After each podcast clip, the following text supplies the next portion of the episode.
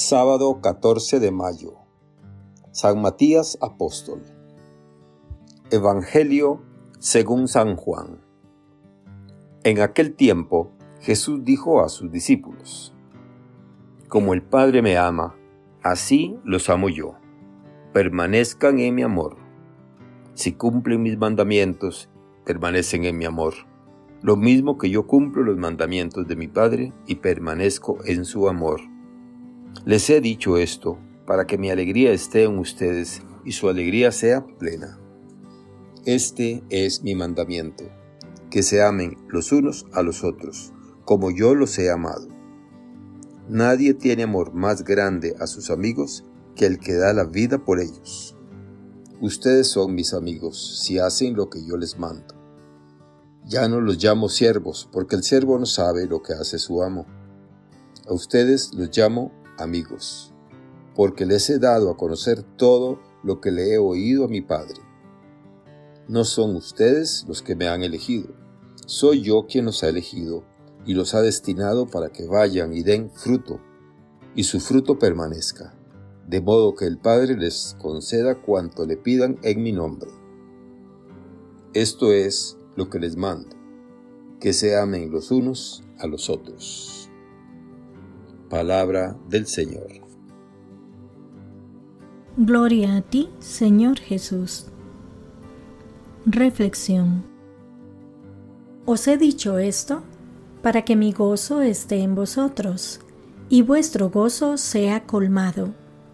Hoy la Iglesia recuerda el día en que los apóstoles escogieron a aquel discípulo de Jesús que tenía que sustituir a Judas Iscariote como nos dice acertadamente San Juan Crisóstomo en una de sus homilías, a la hora de elegir personas que gozarán de una cierta responsabilidad, se pueden dar ciertas rivalidades o discusiones. Por esto, San Pedro se desentiende de la envidia que habría podido surgir, lo deja a la suerte, a la inspiración divina, y evita así tal posibilidad.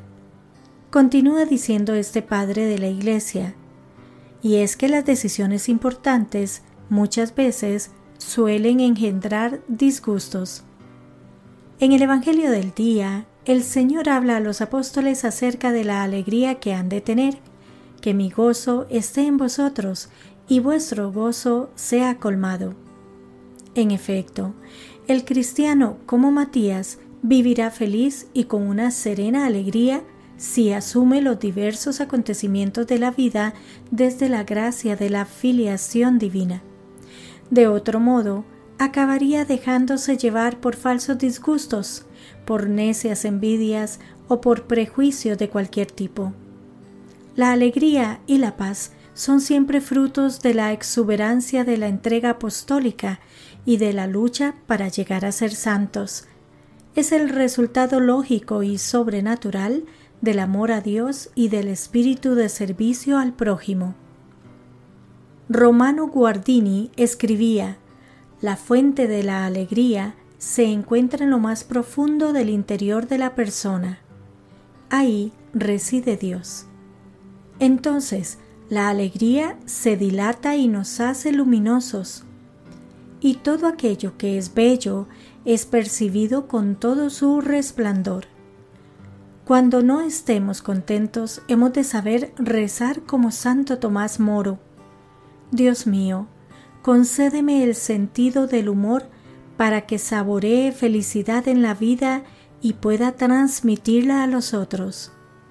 No olvidemos aquello que Santa Teresa de Jesús también pedía.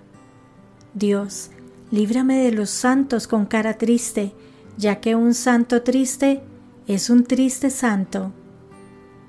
Que Dios les bendiga y les proteja.